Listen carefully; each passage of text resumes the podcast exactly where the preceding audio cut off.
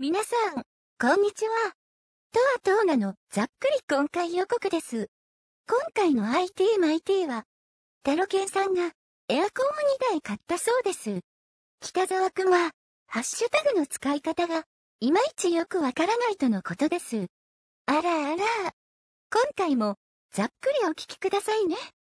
ではまた、トーナの次回予告でお会いしましょう。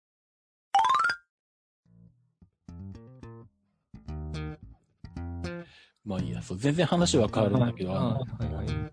何？うん。ん？これ話まだ、まだしてないんだよな。エアコンを買いまして。うん。うん、まあこれトレンドウォッチで最近したから、まあ、あのーうんそれ聞いてる人にあの2回聞くことになるんだけど、うん。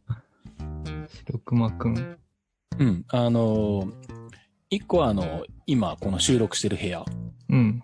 まあ、寝室、うん兼、まあ、通常一番いる時間が長い部屋、ように買ったんだけど、うん。と、まあ、これ、えっと、引っ越したのが、この部屋に引っ越したのが12月だったんだけど、で、本当はその時にエアコンをつけたかったんだけど、さすがに引っ越し費用でお金がなかったもんで、うん。うん。あの、もう冬は、あの、暖房器具は安いのでなんとかなるじゃん。うん。うん。で、あの、2万人ぐらいのオイルヒーター買って、うん。あ、あ、エアコンの前にオイルヒーターはどうだったんあったかいんですか？ああ、この静岡でこの部屋を温めるには十分。あ、そうなんだ。えー。で、まあ、あの、オイルヒーターはもう、うんなんだ、まあ、よく言うのが、あの、朝起きた時に暖かいようにするために前の晩からつけておくとか、うん。タイマー設定しなんておくかあんまり温まらないような印象があるんだよな。うん。まあ、この建物、まあ、マンション、一応マンションだから鉄筋コンクリートとか、熱が維持されやすいとかいうのもあるかもしれないけど、うん。で、まあ、静岡だからそもそもそんなに寒くないっていうのもあるけど、うん。全然もう十分だった。これ、オイルヒーターで。うん。これ以上は全然いらないっていう感じ。なるほど。じゃあよかったですね。うん。うん。まあでも、でも、もうエアコンついたから来年から使わないんだけどね、きっと。うん。まあそうですよね。そうそうそうそう。で、オイルヒーターもあれでしょなんか500ワットとかずっと使い続けるような感じになっちゃうわけでしょいや、あのー一回オイルが温まれば、うん。出力は落とすから、維持するだけなんだ。そうそうう、んオイルが温まって、オイルの温度が下がってきたらまたつけて、みたいな感じ。うん。でっていうか、勝手につくんだけど、ヒーターが。はい。あ、そういうことなのか。そううんで、まあ、あ、の、いわゆる電気ストーブ的な、みたいにずっと、あの、電気を使って熱を発してるわけじゃない。あれだとすごい電気代になっちゃうもんね。あれで部屋とか温めようと思ったらとんでもないことになるので、ねうん。それは向いてないんだけど。うんうん。まあ、オイルヒーターはまあ、うん、悪くないし、まあ、電気代もそこまで、まあ、許容範囲ぐらいだったっていうう感ん。了解です。じ。うん。で、まあ、冬はそんな感じで過ごせたんだけど、うん。あの、冷房はそんなわけにいかないから、まあ、寒くなそうってね。うん。うん。で、ゴールデンウィークに確か3日ぐらい静岡がやったら暑い日があって、うん。あ、もうこれじゃダメだなと思って、もうお金ないけどしょうがないからの、カードの力を駆使してエアコン買うかと思って。うん。うん。で、まあこの部屋、うんと7畳ぐらいなんだけど、うん。あの、安いエアコンはつけたくなくて、うん。うん。っていうのは安いエアコンつけると、あの、電気代が後々かかるっていうのと、うん。まあ、もちろん効きも良くないし快適じゃないとかいうのもあるし、うん。うん。あの、特になんだろう、前の前の家で、あの、引っ越した時にエアコンつけたんだけど、うん。LDK の方に、あの、日立の一番高いランクのエアコンをつけて、うん。で、寝室は、あえてワンランク落として中ぐらいのエアコンをつけたのね。うん。そしたら LDK のエアコンはもうなんかすごい良くて、うん。静かにこう、パワーを発揮して、うん。あの、冬の寒い日とかにつけても12畳とかあんのに、あれ今春、春だっけっていうぐらい暖かくなってくるんだけど、うん。うん。寝室の中ぐらいのランクのエアコンのやつは、うん。なんかこいつ頑張ってんな、みたいな。でもなんかいまいちだよね、みたいな感じで。ちなみに今この収録しながら僕はエアコンのスイッチを3回切ったりつけたりしましたよ、もう。安いやつだから。ずーっとつけっぱなしで快適っていうのができないんですよね。あの、安いエアコン買うとそういうことになります。ね寒くなって消して暑くなってつけてみたいな3回やりました。そううん。うちのこの部屋のあの、寝室のエアコンは、うん。2時間以上うちを開けるときは切るけれど、うん。えそれ以外は昼も夜もつけっぱなしです。え2時間以内に帰ってくるんだったらつけっぱなし。ー。で、快適温度をずっと。そう。うん。で、さらに日立だから、あの、うラット除湿がついてるんで、うん。再熱除湿で、あの、うん。除湿効率が非常に高いので、うん。ベタベタしないというか、うん。下がるだけじゃなくて、あの、湿度も下がるので、うん。ものすごい快適。うん。なんか足元だけ寒くなるとかないんですか？まあ、設定温度下げれば寒くはなるけれど、ああ、じゃあ、足下、足、足元だけ寒くなるみたいな。冷気が下に溜まっちゃうみたいなことはない？ああ、まあ、あの、なくはないけど、まあ、うんやろうと思えば、あの、吹き分けとかせ、リモコンあ、で、そうか。うん。それこそなんだろう、へ部屋のうち左側だけに冷気を当てて右側に送ら、へえ。まあ、今はそんな複雑に、まあ、今やってるのは単純に左右を左側に振って直接当たらないようにしてるぐらいだけど、やろうと思えば、エアコンのが、あの、リモコンの画面で、うん。こっち側を、あの、に風を送るとか、こっち送らないとか、うん。あと AI でなんかこう、人に当たらないとかなんか自動的にやったりするのかよくわかんないけど、うん。うん。なんかいっぱい機能はついてるらしいんだけど、へえ。うん。まあ、そういうのもまあ、高いやつにはついてるんだけど、うんで、なんだ。で、まあ、これをゴールデンウィークに買って、早い時期につけて、で、あと、このマンションはあの、なんだ、一番広い12畳のそのエアロバイクが置いてある、え LDK のところは最初から建物にエアコンがついてるんだけど、他のあの、ろ2部屋にはエアコンがついてなくて、だからこの寝室ともう一個仕事場にしてる6畳の部屋にはエアコンがついてなくて、うん。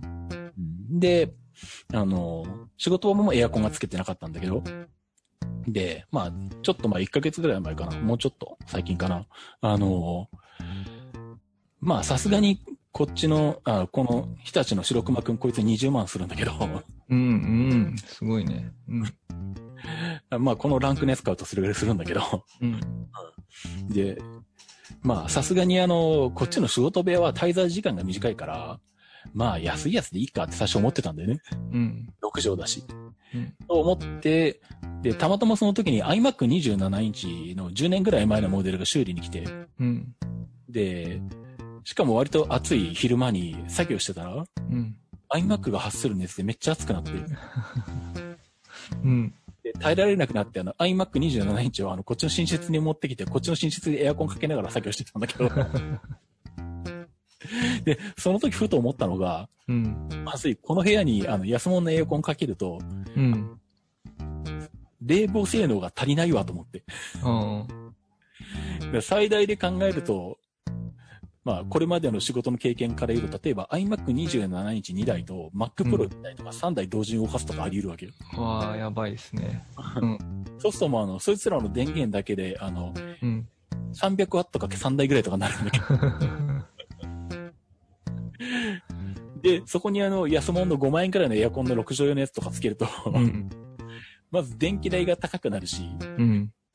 下手したらあの、何？エアコンの発する熱に冷房能力が負ける可能性もあるし。あと、もっと困るのはあの何？安いエアコン買う、使う、うん、安いエアコンって、あの、消費電力も高いんだよね。うん。うん、省エネ設計になってないから。うん。そうすると、ブレーカーが飛ぶ可能性もあるね。ああ、そんなにそうですね。うん。前の前の家でやっぱり、うん。あ27インチ2台つけて、ご飯、晩飯だけでご飯炊いてて、電子レンジつけたらブレーカー飛んだかな？うんうんでもあれ50アンペアの分電真似してた気がしたんだけどな。まあ、部屋、まあ、部屋ごとに何アンペアまで行くかっていうのがあるから、50アンペア丸々でその部屋で使えたわけじゃないんだけど、ーうん。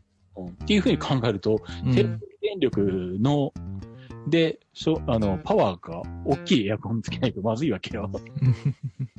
って思ったら、あまあ、金ないけどもう一発20万いっとくかと思って。すげえ。うん。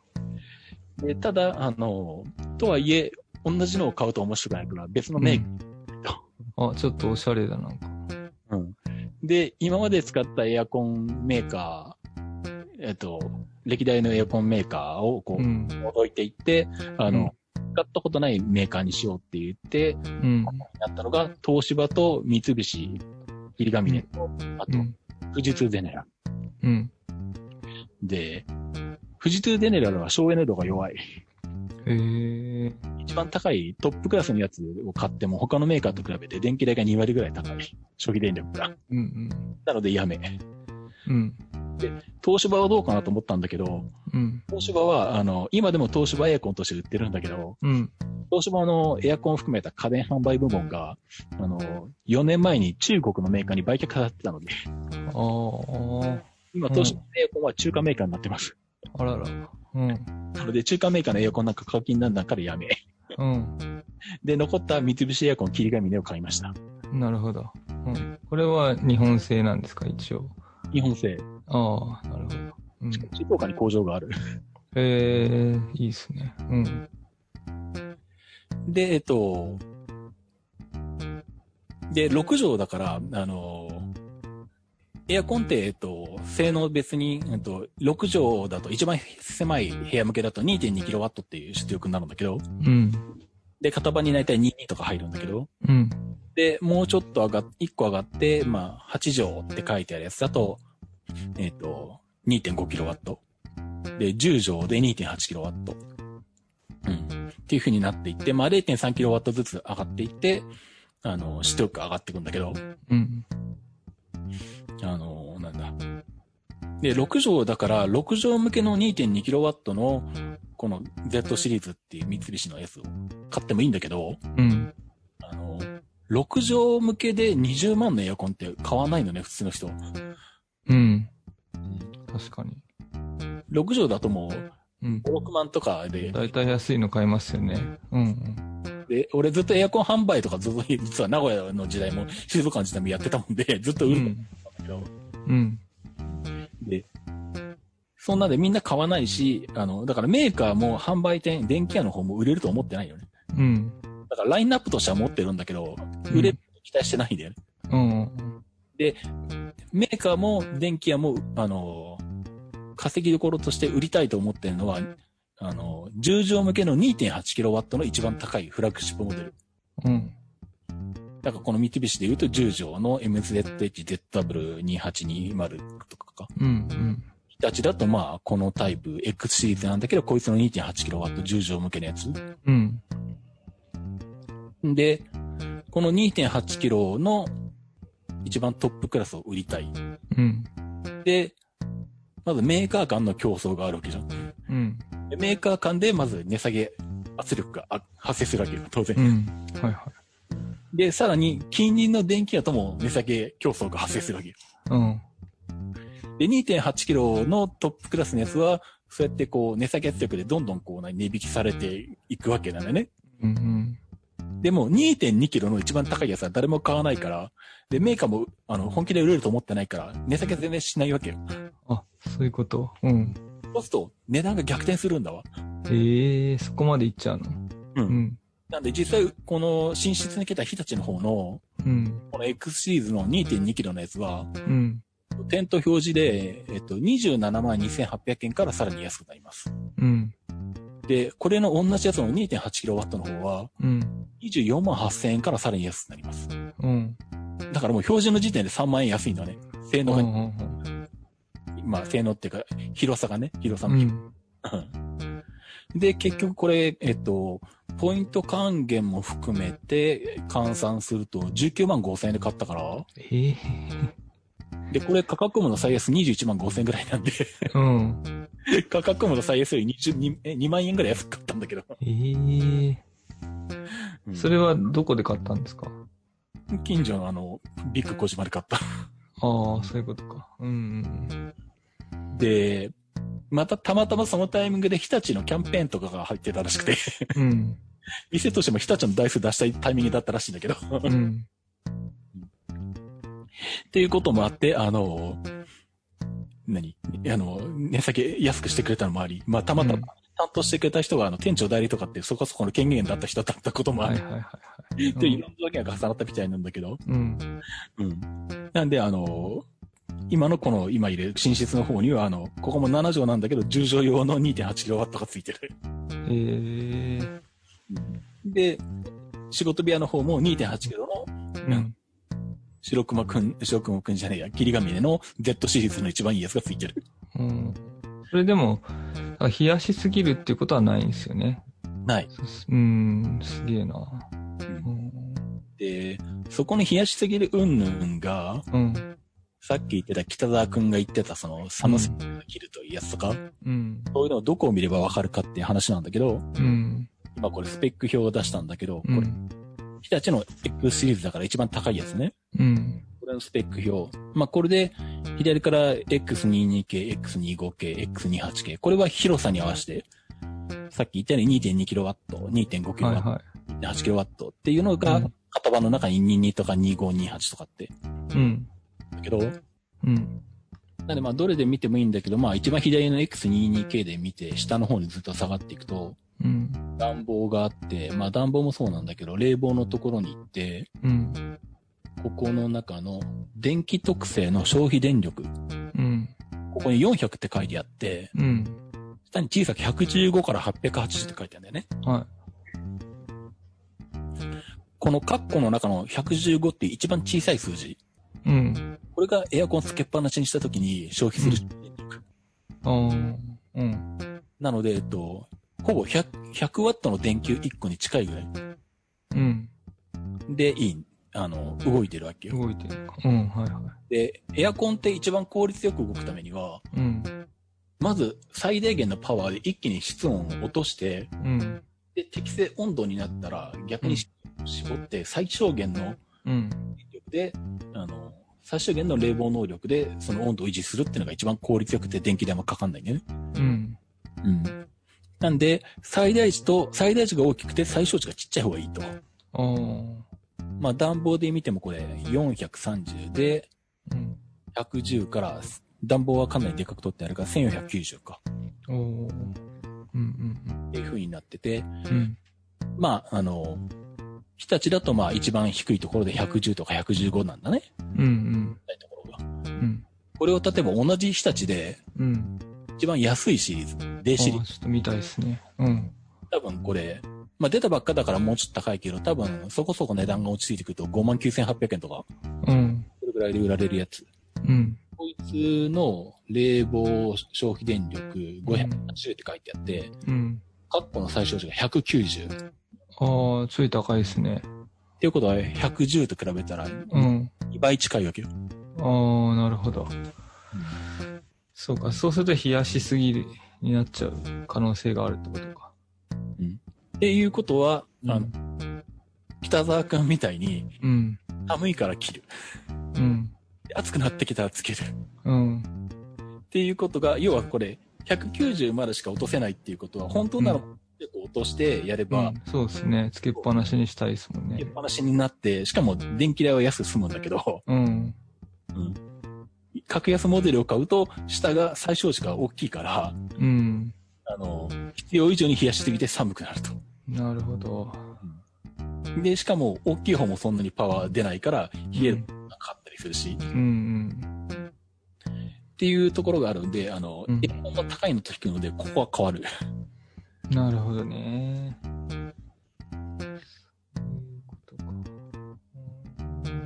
なんで、エアコンのいいやつを買うと、あの、寒く冷やしすぎ、冷えすぎるっていうのがなくなるから、特に女性とかおじいちゃんおばあちゃんとかで、エアコン寒いの嫌だっていう人たちうん。は、あの、いいやつ買った方がいいんだ。そう、そういうことなんだから。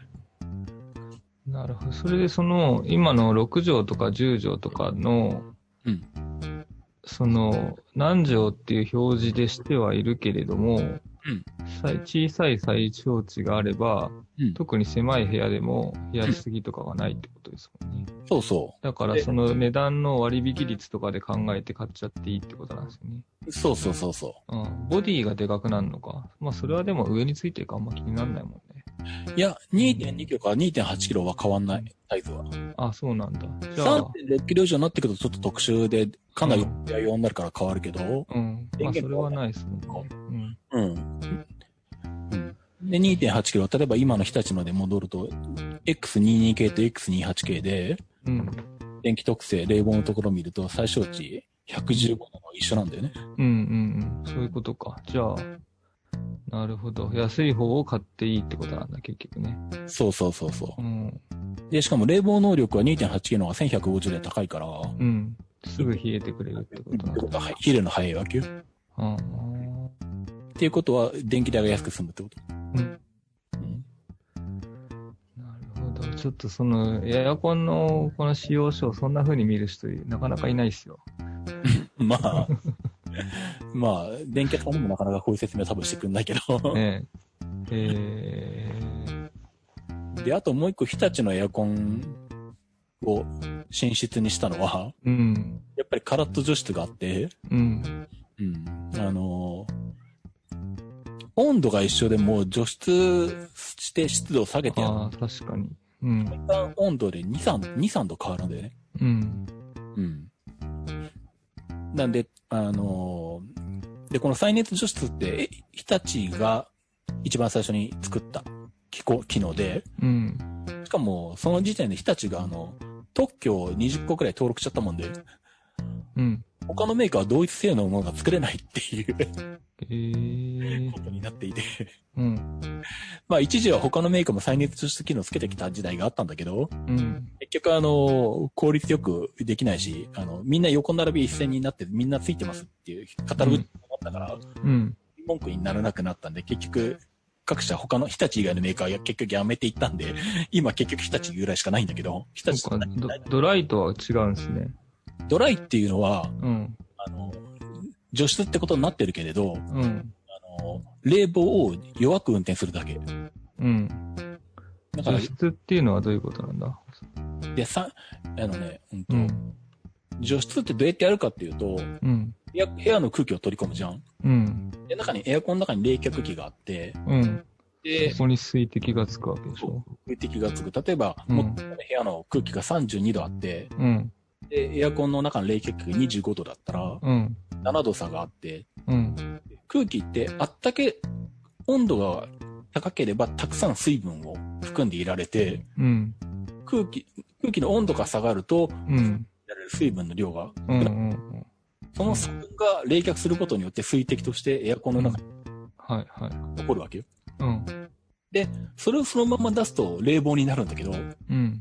日立の再熱除湿で、エアコンはそこで取った、あの、部屋の熱を、管を通して室外機に持って行って、室外機から外に捨ててるんだけど、うん。日立の再熱除湿は何をやるかっていうと、その外に捨ててる熱を捨てずに、うん。戻してやって吹き出し口の吹き出す空気に混ぜて温めて、うん。そうすると湿度だけ落ちてるけど温度は変わらない空気が出てくるわけ。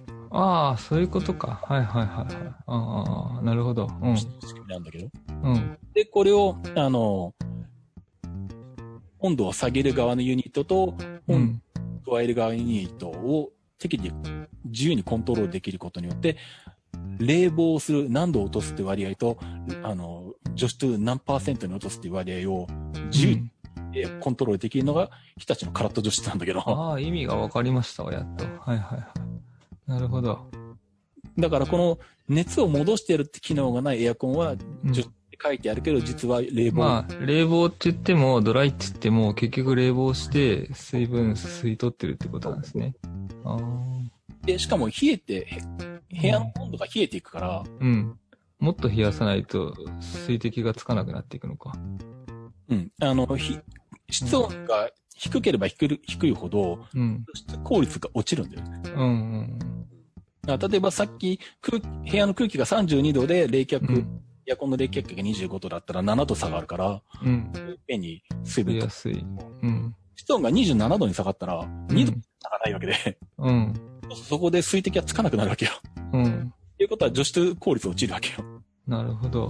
うん。なんで、あの、あの、さ再熱除湿がついてないエアコンでドライとかでやっても、あの、うん。寒くなってく割割には、あの、うん。あの、ジメジメが取れないっていうああ、そういうことか。ことになる。よくわかりました。うん。で、まあ、とはいえば最近のエアコンで、しかもあの何、霧ヶ峰でハイエンドモデルだから、うん。あのーまあ言ってもそんなに差はないんじゃないかと。うん。まあそこそこ快適なんじゃないかと思って、うん。フォトビにつけてみたんだけど、うん。まあこっちの今いる部屋はずっとエアコンつけっぱなしで、さっき仕事部屋でこの霧ヶ峰で、あの、エアコンで冷やしながら仕事してたんだけど、うん。この部屋にいてこっちの部屋に戻ってくると、うん。快適とか全然違う。なんかジメッとするみたいな。うん。だから、うん。霧ヶ峰の方の部屋は、うん。温度は冷えてるんだけど、湿度が取れてないっていうのが明らかにわかる。ええなので、寝室に三菱ってよかったって思って。大正解。うん。ぐらい変わります。なるほど。うん。で、特に俺、汗かきだから、うん。ちょっとあの何、外から帰ってきたりとかしても T シャツとかうん。汗で濡れたりとかするんだけど、うん。結局こういうのも、あの、部屋の湿度が下がってれば早く乾くわけで、うん、そうですね。うん。そもそも人間の体って汗が蒸発することで、それで放熱してるわけで、うん。その汗がうまくこう、空気中に蒸発してくれないと、うん。太陽が逃げないわけだもんね。うん。うん。ちょっと部屋の湿度が下が、あの、下がってて、あの、除湿がされてれば、うん。その汗が蒸発するスピードも速いわけだから、うん。そんだけ、あの、体のあの、放熱機能が生きるわけ。早くう、ん。なるほどなるわけよ。うん。なので快適なわけ。うん。うんなるほどね。なので、うんと、うん。じゃあおすすめは、三菱の方ってことですか？いや、日立日立。あ、日立の方ってことなんだ。うん。なるほど。ただまあうん。この辺のことは使ってみないとわかんないので、そうですよね。しかも2台を一つの部屋、家で使わないとわかんないですね。まあそうだね。う。ん。比べないと。えーで、しかも前の前の家では、あの、うん同じ時期に、あの、うん。日立のメーカーで、一番高いモデルとワンランク下のモデルで違うかも比べたから、あれだ あから、ーうん。うんやっぱ違うねっていうのが、それもわかる。どんどん。なるほど。そう。あの、えっと、僕は、うちのエアコンも安いやつだと思うんで、結構、カビに悩まされてるんですよ。ああ、エアコンの中の方ってこと？そう、だから結局なんか上の、エアコンの上のうん、ガバって開けて、放熱板みたいのが入ってるじゃないですか。うんうん。あの、ラジエーターみたいなやつ。うんうん。そこにプシューって吹きかけるスプレーはあるじゃないですか。ああ、洗浄スプレーね。うう。ん。それは、それでいいんですけど、うん。カビがついてるのは、うん。あの、下の吹き出し口で回ってるプロペラっていうか羽っていうか、うんうん。あの、円状の何かこう羽がついてる円筒形のやつがくるくる回ってるじゃないですか。うんうん。そこについちゃってんですよ、カビが。うんうん。でそこを洗うものっていうのがなかなかないんですよね。それはもうあの、専門業者に頼まないと無理。そうなんですよね。うんそう、だから、それは、でもそこにやるスプレーも一応見つけて、うん。まあシーズン初めにそれスプレーやるんですけど、うん。まあ、あの、全部取れはしないんで、うん。ただなんかほ、前は胞子みたいのもちょっとなんか、う産毛みたいの生えてる状態だったんで、もええと思って、それはなくなったんで、ただ、カビの跡がついてるだけみたいな感じにはなったんですけど、う、うん。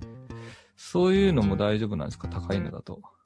あのー今の、もの、うん各メーカーのエアコンのトップクラス、あのー売りがうん。自動洗浄で、うん。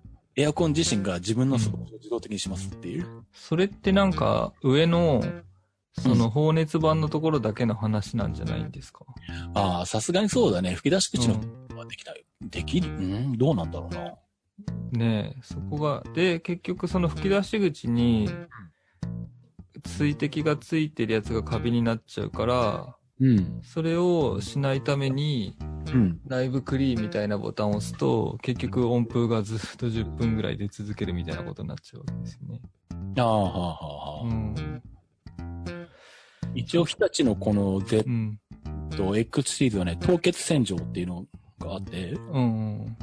あの、すげえな。エアコンのそのなんだ冷、凍庫にしちゃうんだ。そう、ついた水滴をうん。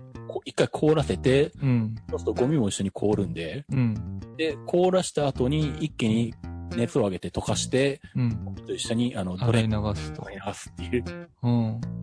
で、それを室内機側と室外機側、室外機側と両方できますっていうのがうん、売りになってるんだけど。うん。ああとなんかちょっと小耳に聞いた話だと、んまあこれは大丈夫かもしれない。自動洗浄みたいなやつがつい、機能がついてるエアコンだと、うん。逆に専門業者に頼んでも掃除できないものがあるっていうのを聞いたんですけど。あ、そうなんだ。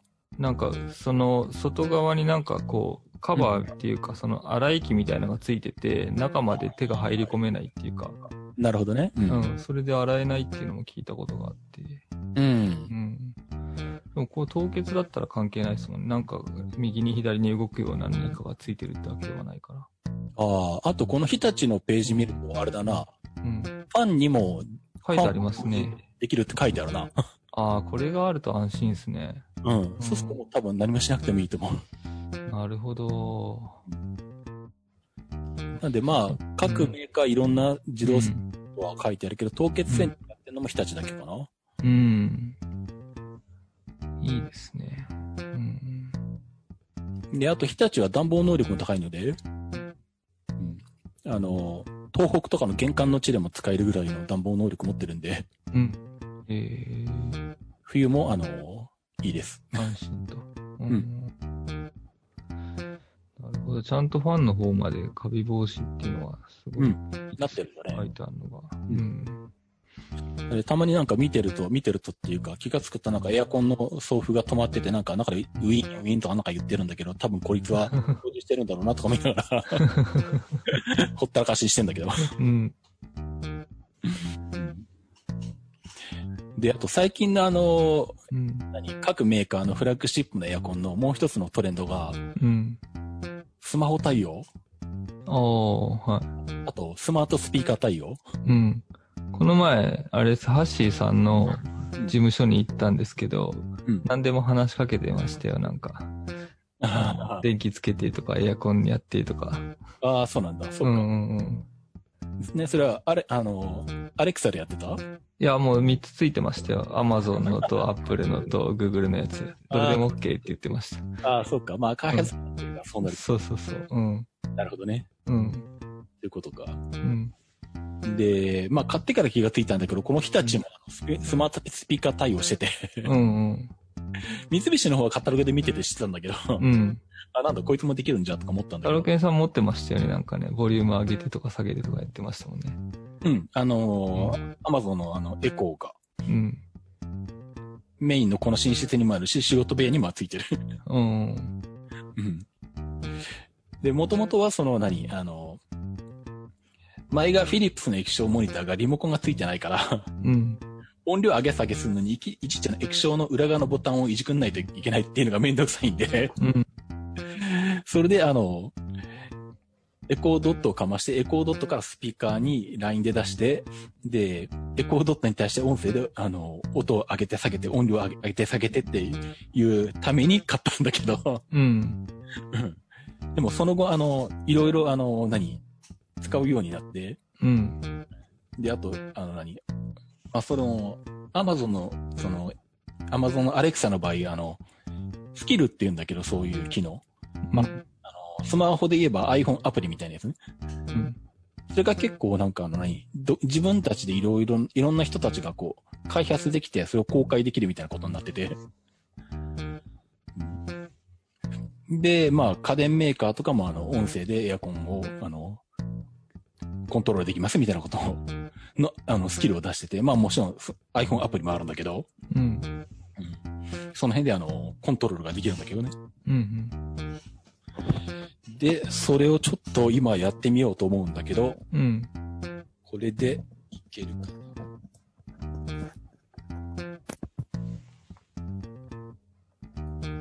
どうですか？アレクサ、白熊くん、白熊くん音声操作にようこそ。このスキルを使用することで、日立エアコン白熊くんを声で操作できます。例えば、リビングのエアコンをオンにしてというと運転を開始します。その他の発話の方法については、スキルの説明をご確認ください。寝室のエアコンを1度下げて。あなたはこの名前のエアコンを持っていません。ん？白熊くん一度下げてって言えばいいんじゃない？寝室のエアコンを1度下げて。あ、もうあれか、切れたのか。まあいいや、じゃあ。アレクサ、白熊くん。白熊くん音声操作にようこそ。すごい未来が待ってるな。声で操作できます。例えば、リビングのエアコンをオンにしてというと運転を開始します。その他の発話の方法については、スキルの説明をご確認ください。寝室のエアコンを1度下げて。はい、寝室エアコンの温度設定は、摂氏1度低めなっています。現在は低摂氏3.0度の自動風速自動で運転しています。できましたね。うん、こんな感じですね。なんかでも、すごいですね。うん、まあ、あの、説明を毎回いちいち言うっていうね。すげえ長くてこれリモコンでやった方が早いよねっていう。うーんなんか、あの、ハッシーさんのもっとスマートにやってましたけどね。ああ、多分この辺はあの、スキルの作り方とかによるし、うん、うん。普通になんか、アレクサ電気つけてとか言ったらついてましたよね。電気だと簡単なのか。うん、あの、スキルで、うん、スキルの呼び出し方でこう喋らないといけないみたいなのがあって、うん、電気つけてで多分いける、照明系とかだったらできるやつもあるのかもしれないんだけど、うん、うん。その辺はあの、わかんない。作り方の、うん。ねやってか。うん、でもまあ、ひ日立の場合はこれで一度下げるとかできるんだけど、うん、これが三菱になると、うまた、ん。アレクサ、霧ヶ峰。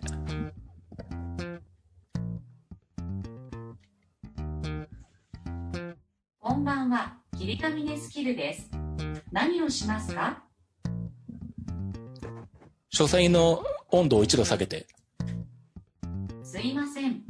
このスキルで操作できるのは、エアコンの運転開始、運転停止のみです。へえ。指定した内容は、しばらくすると反映されます。なるほど。アレクサ、霧ヶ峰。こんばんは、霧ヶ峰スキルです。何をしますか？書斎のエアコンの電源をオフにして、書斎のエアコンの運転を停止します。おお。あはい。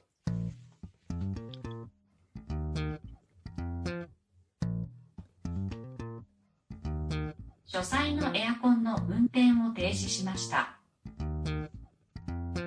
まあ、こんな感じだね。なるほど。ええなんかもう一歩ですよね。そう。もう少し経ったら普通に友達と話してるように話せそうな感じしますね。まあ、その辺は、あの、アレクサのスキルの仕様によるんだけどね。うん。あとほら、話すこっちもなんか棒読みになるじゃないですか、今の。たハッシーさんもそうだったんだけど。そうそう。うん。なんか面白いな。もうちょっとですね、でも。でもまだ、アレクサはまだマシな方だよ。うん。シリの方がもっと聞き取れない。えー、あ、に、向こうが認識してくれないっていうことですかそうそうそうそうそう。ああ、正確に喋らないといけないん。だ。そうそうそうそうそう。へー言い回しの違いとか、うん、ちょっとでもダメだとうん。認識しない。ああ。なるほどね。え、でもどう、どうなん。ですかこれからどん。どん。使っ、それも使っていこうな感じなん。ですかタロケンさん。的には。音声で。うん。まあ、使ってるよ。うーん。出かけしたくしてて、うん。手に取ったりしてるときに、いや、うん。言いたいなとか思ったら声で言うこうん。ああ、そうですね。と。ただ、あの、うん毎回、あの、何？日立白熊くんへようこそが。長えよ、おめえって思う。確かに。アマゾンのレビューにも毎回ここから始まるのは長いですって書かれてるけど、うん。そこはもうちょっとなんとかしてよと思うんだけどね。それって、メーカーが作ってるんですか？そのスキルを。そうそうそうそう。ああ、なんかもうちょっと融通聞かさないとね、うん。いかんですよね。まあ、日立のエアコンのやつは、あの、機能自体が去年の後半にやっとリリースできたらしいんで、うん。作ったばっかだから多分こなれてないんだと思うんだけどね。うん。うん。で、iPhone アプリもあるんだけど、あの、まあ iPhone アプリでも、あの、オンオフとか温度設定とかできる？うん。うん。iPhone アプリとは何で繋がってんですか？あの、ネット上に、あの、うん日立が設置したクラウドみたいなのがサーバーがあって、うん。で、アカウント作ってそこにログインして、うん。あでじゃあもうど、どっからでもできるってことなんですね。うん、だから外出先からでもオンオフとかでうきんる。で、エアコンに Wi-Fi 機能が内蔵されてて、うん。うん。家の Wi-Fi ルーターに接続設定してややれば、ネット系で、あの、信号が行くっていう。うん。うんそれが iPhone アプリからとかもできるし、あの、Alexa とか、まあ、Google ホームとかもできるんだけど、うん。多分 Siri はできないんじゃないかな。あ、うん Alexa と Google ホームだけなんじゃないかな。う。ん。で、音声操作が、まあ、できるようになってる。なるほど。ただ、日立は細かい設定とかも言えるけど、あの、三菱はオンオフしかできませんっていう。まだまだこれからってことですね。そうそう出かけるときには着替えながら、こうエアコン切ってって言って、帰ってくるときは家に着くちょっと前になったらアプリでピッピって電源入れりゃいいってことなんですね。そうそうそうそう。できるできる。あ、まあでも、そうか、別にアプリに向かって音声で喋ってもいいのか。どうそれはまだできないのか。いや、ひょっとしたら Alexa アプリを iPhone で立ち上げて喋りかけたらできる。ねやったことないけど、それうは。ん。まあでも、外でやるのは恥ずかしくなっちゃいますよね、やっぱね。まあ、車の中でやる分にはいいんだけどね。うん、まあそうですね。うんうん。あと、あの、三菱の方で、あの、やろうと思って、こう、なんか全然できなくて、なんでだろう、悩んでて、で、ネットでググって分かったんだけど、あの、複数のエアコンを家の中に何台かつける可能性があるから、エアコンごとに名前をつけるんだよね。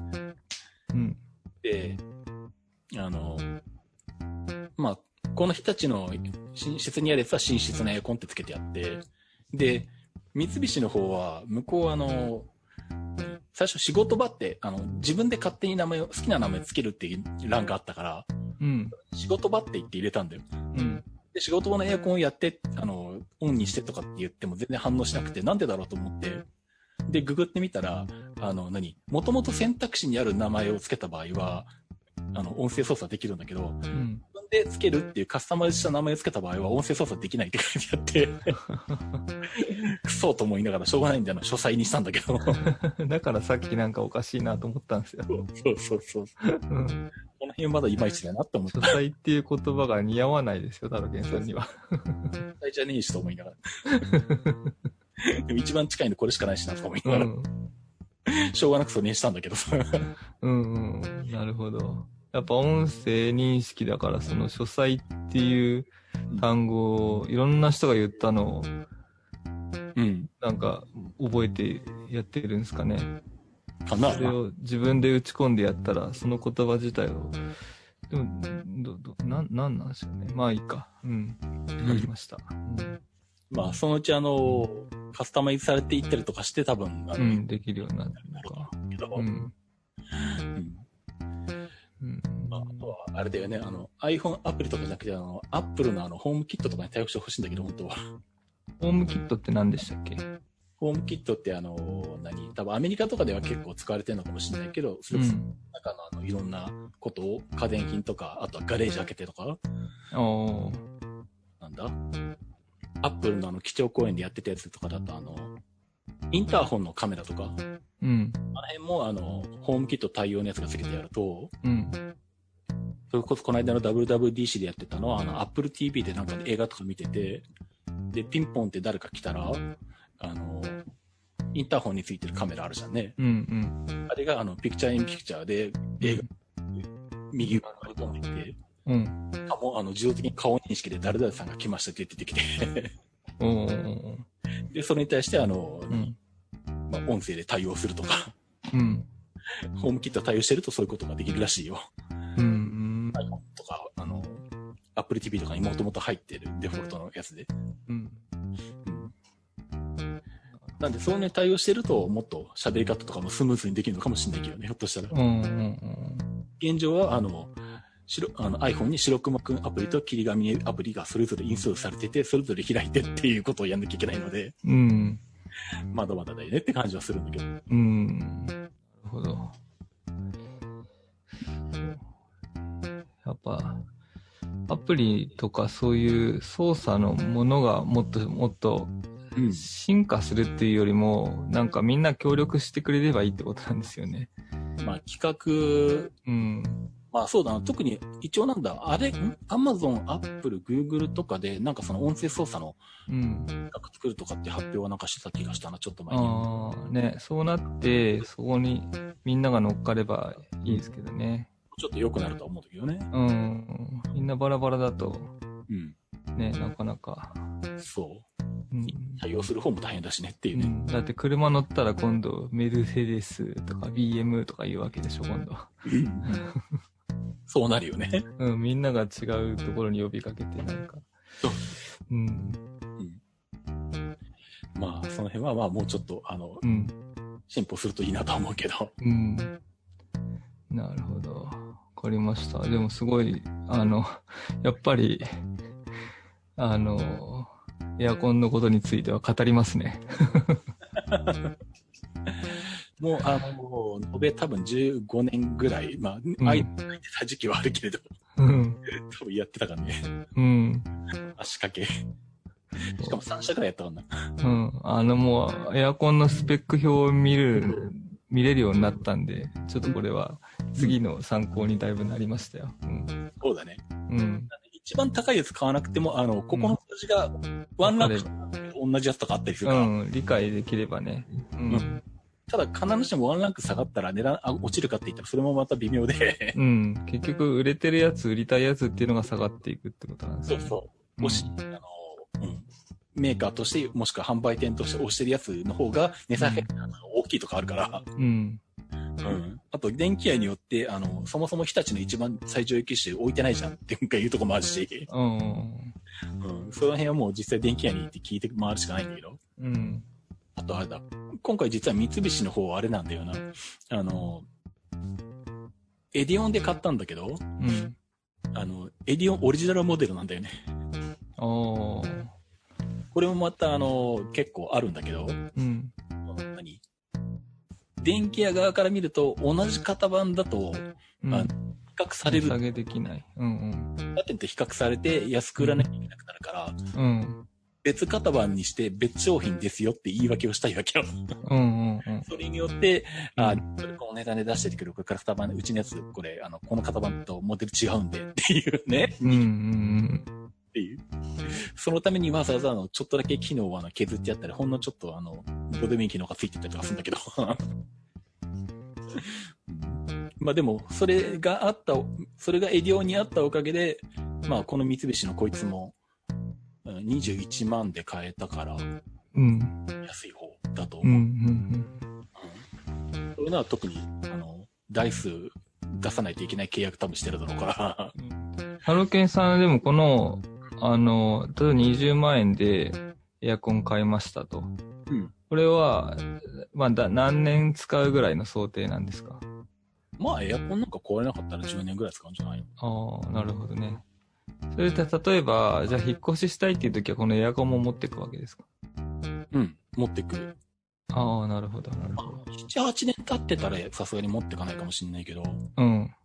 4、5年の範囲だったらたら、まあ、じゃない？うーん。お金なるほどね。そういう付き合い方ができるってことですね。うん。うん。けど、まあそうだね。うん。うん、うん、そんな感じだから。うん。なるほど。まああとその、なんだ。うん。まあ、さっきもちょっと言ったけど、この、賃貸マンションはその、うん。12畳のリビング、LDK だけエアコンがもともとついてて、うん。であと今の寝室と仕事場はエアコンついてないって言ったんだけど、うん、うん。あの、寝室と仕事場にエアコンがついてないから、この部屋にしたっていうのもあって、うん。要はその何、マンションとかアパートとかにもともとエアコンついてるじゃん、最近。うん、うん。あれってさ、当然ながら高いやつついてるわけがないんだよ。いや、だからうち3台ついてるけど、みんなそんなカビ生えちゃってますから。うん。マンションとかアパートのオーナーからすると、うん。エアコンついてますっていう事実さえあればいいから、何でもいいわけよ。うん。たら、安いやついいわけじゃん。うん。高いの買って電気代が安かろうが自分たちが払うわけじゃないから関係ないんで。うん。とにかくつけとけばいいってことですもんね。そう。なので、あのー何？実際俺が、17、8年前にエアコン、あのー販売で店頭に立ってた時来たんだけど、当時まだあの、船井がエアコン作ってた時代、うん。あのーカツカツカッとなんかじいちゃんが来て、うんこの船井のエアコン30台くれとかって、30代。あとかマンションとかに一斉に全部つけるんだよ。うん。うんで、こっちはあの、まあ、当時俺は日立のヘルパーだったから日立売りたいんだけど、うん。うん。だけど日立がまあ、1万円とか5000とか高かったりするんだけど、うん。で、ここで自分が使う、個人の人が来て自分が使うんだったら、いや、こ、あの、信頼性が高いですよとか、電気代がなんてやつですとかですよとか、この機能がいいですよとかって、うん。ひっくり返すことはできるんだよ。うん。でも、自分が使うわけじゃないじゃん、そのおっちゃん、そのじいちゃん。ただとにかくエアコンがついてるって事実さえあればいいから、うん。最安モデルしか買わないわけ。うん。で、っていうことは、あの、もともとマッシュとかエア、アパートとかについてるエアコン使うと、あの、電気代がかかるし、冷えが悪いっていう。うん。うん。冷えすぎるしね。うん。なので、カビ生えるし。そういうこと、そういうこと。うん。なので、あの、俺はあえて自分滞在時間が長いし、と、あの、仕事場にはエアコンがついてないっていうのも、ここ気に入った理由の一つ。なるほどね。うん、しかも、え変についてると、現状復帰して返してくださいなんて言われちゃうもんね。ああ、で、外してつけて返すもできるけど、いかなやだから、あの、多分、うん置いとくと、置いとく間に壊れる。ーうん、ですよね。うん、置いとくのも大変だしね。と他も大変だしね、うん。わあの、取って置いとかなきゃいけないからね、そのねえ。だから、うんなるほどね。それは現実的ではない。うん。なんで、あの、リビングについてるエアコンって、あの、ここの部屋に入ってから1回ぐらいしか電源入れたことないもん、俺。使いたくないもん。そもそも。なるほど。そういう。だから必ずしも、あの、冷蔵庫とかは、まあそんな極端にあの、何、安物ついてても電気代が倍変わるとか、なんか悪いとかあんまりないから。で、洗濯機もそんなに大差はないんだけど、うん。エアコンに関してはね、ものすごい変わる。うん。まあ、ずっとつけるしね。僕も家ですね、仕事する時間長いから。うん。ずっと動いてる時間が長いから、ランニングるし、うん。まあ、夜だけ帰ってきて寝るだけの人はね、別に安くでも何でもついてる備え付けでいいかもしれないけど、家で仕事する場合はね、うん。そう、快適度も変わるっていう、うん。すべてがあの、変わるので、うん。なんで、そういうことも考えて、あの、エアコンを選んだ方がいいっていう。うん。そういうことか。わかりました。勉強になりました。まあ、そんな感じかな。あとうはこの、ん。あの、静岡のリニア問題は触れた方がいいのか？どうなんだ？いや、いや、いいいいですよ。後で聞きますよ、僕が。あ、ちなみにさっき、うんあの、マイクの話したときにうん、そういえばマイク切り替えようと思ってたのに忘れてたんで、あ、そうなんだ。うん、今、ちょっとマイクを切り替えてみます。うん今ね、つけてるのは、うんローランドさんでやってるアストンっていうメーカーのマイクで喋ってたんですけど、うんそれを一回オフにして、ピンマイクさっき自分で買ったやつに変えてみますね。うん。よし。あ、あ、あ、あ、変えてみました。うん、うん、うん。なんか変わりました？ちょっと若干、あ、な感じになるか？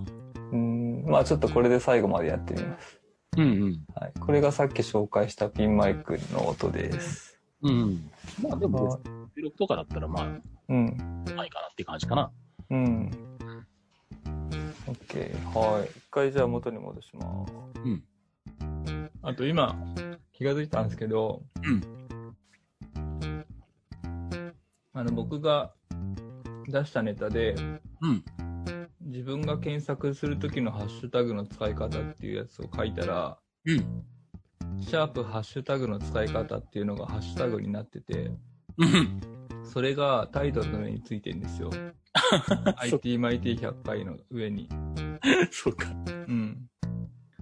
だそういう意味で、ちょっとハッシュタグって最初は、うん。インスタグラムにくっつけるもんかなと思ってたのが、うん。ツイッター見ても、フェイスブック見ても、何でもかんでもハッシュタグがついてて、ああ、それでみんななんかタグるとか言うんですよね、最近は検索することを。そういうことね。そういうので、タグるって何なのみたいなことちょっと改めて聞きたいなと思ったんですよ、このこのネタでは。そうか。うん。で、先にまあ、雑談でいいと思うんですけど、ちょっとなんか教えてほしいなと。雑談っぽくするか、それを。どどうしますか？いや、それがほらタイトルの上に今ついちゃってたから、ああと思って、このネタに触れてないのに、ITMIT100 回記念の上に、ハッシュタグの使い方って書いてあるから。ああ、いや、まあ別に消せるけど。ああ、じゃあ消してください。後で消してく。うん。そういうことか。なるほどね。んまあ、ハッシュタグも、な なんとなくあの、各 SNS とか、各サイトが勝手になんか気がついたら対応したって、してたっていう。うん。半角シャープつけると、あの、なんかハッシュタグ扱いになる的に、なんかいつの間にかふわっとなってたっていうだけの話なんだけどな。そういうことなのか。だってツイッターももともと公式機能じゃなくって、うん。監修としてやり始めて、うん。あの半角シャープの後ろになんか言葉つけ、うん。その次のスペースが来るまでの間は、そうなんだ。ハッシュタグの言葉っていうか単語っていうか文章になるってこと？うん。まあ、ハッシュタグ。で、そもそも公式、ツイッター公式機能じゃないから、うん。あの何？各有名なツイッターアプリが、そいつをこう何？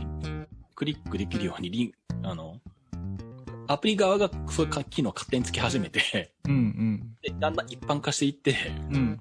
で、最終的にツイッターがもうこうんんなに広まったんだから公式機能にしましょうって言って、やっとツイッターが公式機能に組み込んだんで、うーん。うん。これあの、うん。あの、なんとなくあの、みんなが始めたことが最終的に機能になったっていうやつなんだよね。なるほど。それで、タロケンさんも検索するときハッシュタグで検索したりします？まあ、ハッシュタグで出てきそうな、ワードだったら。場合はやるけど、それ、ああ、そうか。うーんハッシュタグにしなくても、そもそも、ハッシュタグの後につける言葉だけで検索しても一緒だから、そうで。すよね。だけど、なんでわざわざハッシュタグで検索するのかなと思って。タグるっていうわけですよね。ハッシュタグつける側からすると、うん。そこにその人の主張が入入ってるわけよ。うん。あの、ハッシュタグをつけることで、このハッシュタグを気にしてる人たちに見せたいっていう。うんうん例えば、この間俺が、あの、やってたのが、あの、なんだ、さよなら絶望先生の DVD とかを買った写真を上げたときにうん。う、ん。わざわざあの、さよなら絶望先生ってハッシュタグをつけたりとか、ハ。ッシュタグアルファベットで絶望とかをつけたのは、うん。これつけておくと、あの、特に俺をフォローしたりとかしてないけど、さよなら絶望先生が好きな人たちがこれを見てくれるだろうなってことを期待してるわけで。うんうんうん。っていうことは、あの、なんだ、同じことに興味がある人たちの中で、ある種共有するというの、うん。っていう、これを誰かと共有ししたいという思いを持ってる人は、あえてハッシュタグをつけることによってうん。伝わるわけよ。うん。そう、なんかだから、最近釣りのインスタグラム始めて、で、釣りのハッシュタグつけてると、その、釣り好きな人がどんどんフォローしてくれるから、うんうん。そういうこと、そういうん。だから、向こう、うん？えっと、それはそれでいいんだけど、と。うん。なんて言えばいいんだろうな。うーん。あ、それはハッシュタグとはまた違うのか。うん。あ、インスタグラム、タロケンさん積極的に使ってます？インスタグラムは、もともとは単に、うんフェイスブックとうん。ツイッターに両方に投げるうん。うん。ツールとして使ってただけなんだけどね。うん。こいつからやると自動的に両方に行くからこいつでいいやっていう。ああ、そうか。なんか、あの、Facebook だと実名出てるじゃないですか。うん。で、なんかいろんなものに連動してるっぽくて、僕がこうなんかちょっとでも検索しようものなら、Facebook にいろんな広告が出てきて、うん。それが結構いい、いい、なんていうの？自分で検索しても思いつかないような広告が出てきて、これいいじゃんっていうの結構あるんですよ。ああ、まあね、いろいろ出てくるだろう。うん。だけど、結局実名でやってるから、あんまりこう、コアな趣味の話とかはできないわけじゃないですか。そうなんだ。うん。あ、僕はね。うん。だって、友達になってる人がみんな仕事の関係の人とか。ああ、そうだ、仕事がね、そうだね。うん。うん。で、インスタグラムは、まあ、自分の名前でやってるけど、そういうところとは別に Facebook とか全く連動しないで、趣味の釣りだけをやってるから、ああ、そういうことね。うん。そうすると、釣りのなんかルアー作ってるメーカーの人とかがどんどんフォローしてくれたりして、うん。それはそれでいろんな情報が集まってくるんですけど、うん。その、なんかもうちょっとインスタグラムで、うんもうちょっといい情報を取れるようになりたいなと思うんだけど、なかなかそこまでまだいかないなと思って。うん。うん、まあ、もうちょっと使ってみないとわかんないな。なんか、あの、えっと、一番こう、どうしようもないなと思ってんのが、インスタグラムの、あの、羅針、あ、羅針盤みたいなマーク、いろんな写真がランダムに出てくるやつがあるじゃないですか。うん。あの、なんだ？携帯の方で見ると、えっと、あ、検索する虫眼鏡のマークか、うんあの、方位磁石の羅針盤のマークみたいなのを押すと、うんいろんな写真がランダムに出てくるんですけど、ああ、これか。そうそこにもうちょっと有益な写真が出てきてほしいのに、んだいたい可愛い女の子の写真か、あの動物か、しか出てこなくって、この写真をコントロールする情報、なんか方法とかないのかなとか思ったりして。ここは単純に閲覧数多いやつが出てくるとか、まあ、あとは自分が見たのと関連するのも出てくうると、ん。多分数じゃねえかなっていう感じそうか。うでもん。なんかここが全然自分が欲しい写真が出てこないから残念だなと思って。ここも俺が見てもうん女の子ばっかりよ。そうですよね。多分もうメンズか女子かでここに出てくる写真が大きく変わってるってことなんだ北田君のらしい釣りのやつが1個出てる。あ、北田君じゃねえの？これ。わかんねえな。うん誰かの釣る。釣りが出てます。それ僕のせいですね、多分ね。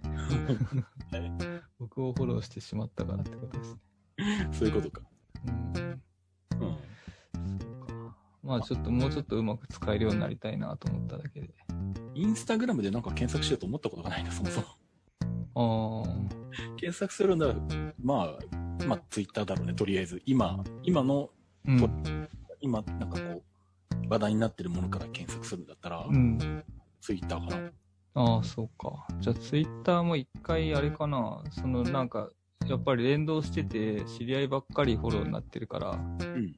一回やめて、無名の新人として趣味の話だけをずっと上げるようにすれば、そしたらまたなんか使い方があるのかな。まあ、別アカウント作ればいいんだけどね。うん、そうですね。それで使ってみようかな。僕のシズマックってアカウントとタロケンと、うん。うんあと実はこっそりもう一個あるんだけど、うん。うん。あ、そうそう、そのこっそりもう一個あるんだけど、作そこでなんかいろいろやった方がやりやすいのかなと思って。うん。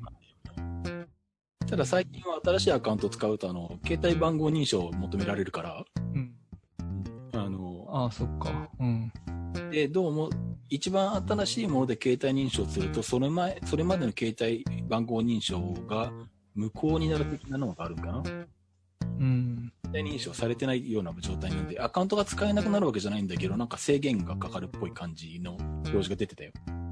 うん。じゃあなんかいろいろ厳しくなっちゃって。うん。なんで、それを考えると、あの、うん何？もう、携帯番号も、あの、MNO とかで複数、ば複数に番号使わない番号をいろいろ持っとかなきゃいけないってことか。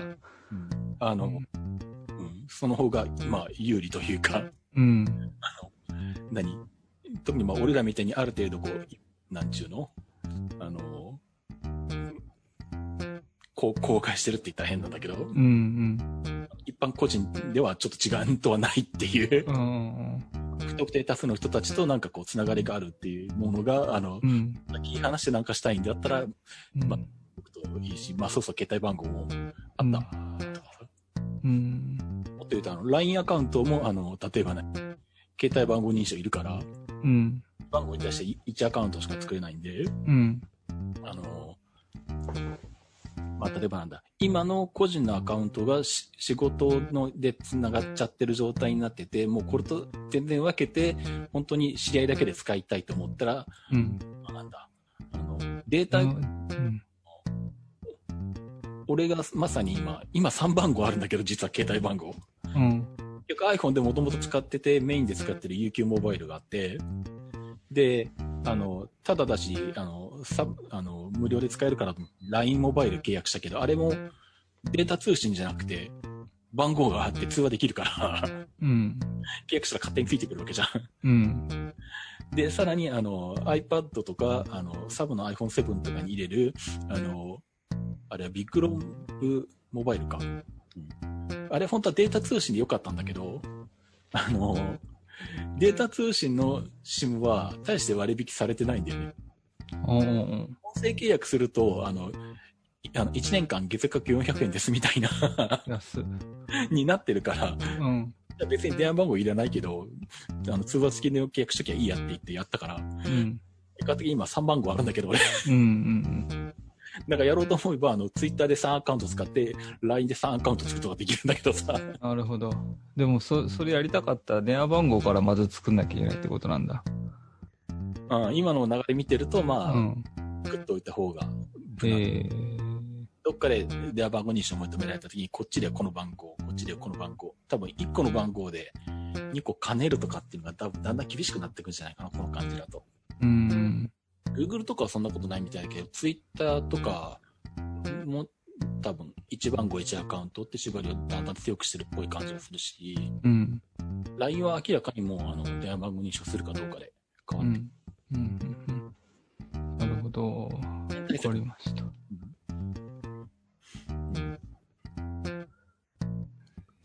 解です。ツイッターから始まったんですね、ハッシュタグってね。全然知らなかった。インスタグラムでばっかり見てたわ。ああ、Twitter から。えーそういえばツイッターもちゃんとうまく使いこなしてないからなっていうか全然発言もしないし、ただ見てるだけだけど。うんじゃあ、ということで、まあ、えー、いろいろと、あの、喋ってきましたが、はいえーまあ、第100回と言ってますけど、多分3回ぐらいに分けて配信することになると思います。はい。あと、あの、来週からあの、僕は1週間近く北海道にいるんで、あの、あの、配信間隔が、あの、ちょっと空くかもしれないですけど、はい。まあ、その辺はあのご了承いただければと。はい。いうことで、まあ、この、あの、ライブのやつもそのまま残しておくんで、まあ別にここでもまた後から聞いていただくこともできるので、うん。あの、まあ、こっちでも聞いていただいてもいいかと思いますんでね。うん。ああとはなんだ、あの、その、鉄道の方のチャンネルの、あの、タラケンレイルウェイの方、えーチャンネル登録よろしくお願いします。はい。お願いします。もうちょっとで1000人ですね。そうだね。1000人いかないとタロケンさんの楽しい企画ができないですもんね。そう1000人いかないと iPhone のね、ライブ中継ができないの、YouTube ライブ。うん。あ、昔はできた。じゃあ北海道に行く前に本当は1000人行ってほしいわけだ。そうそうそうそう。うんそう。そうなんですよねう。ん。まあ、ぜひ、よぜひぜろしくお願ひ。いします。はい。はい。じゃあ、ということでお届けしました、えっ、と、IT マイティ、えー100回記念ライブ収録でした。お届けしたのはタロケンと、はい、北沢でした。おめでとうございます。ありがとうございました。ありがとうございました。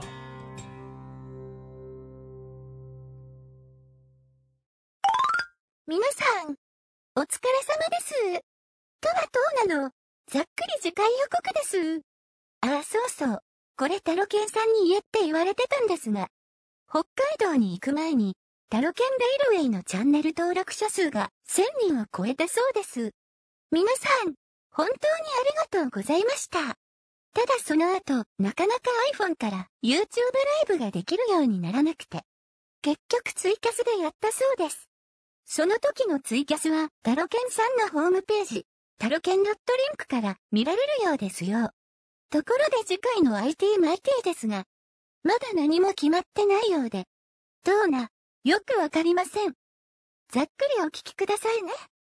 ではまた、どうなの？次回予告をお楽しみに。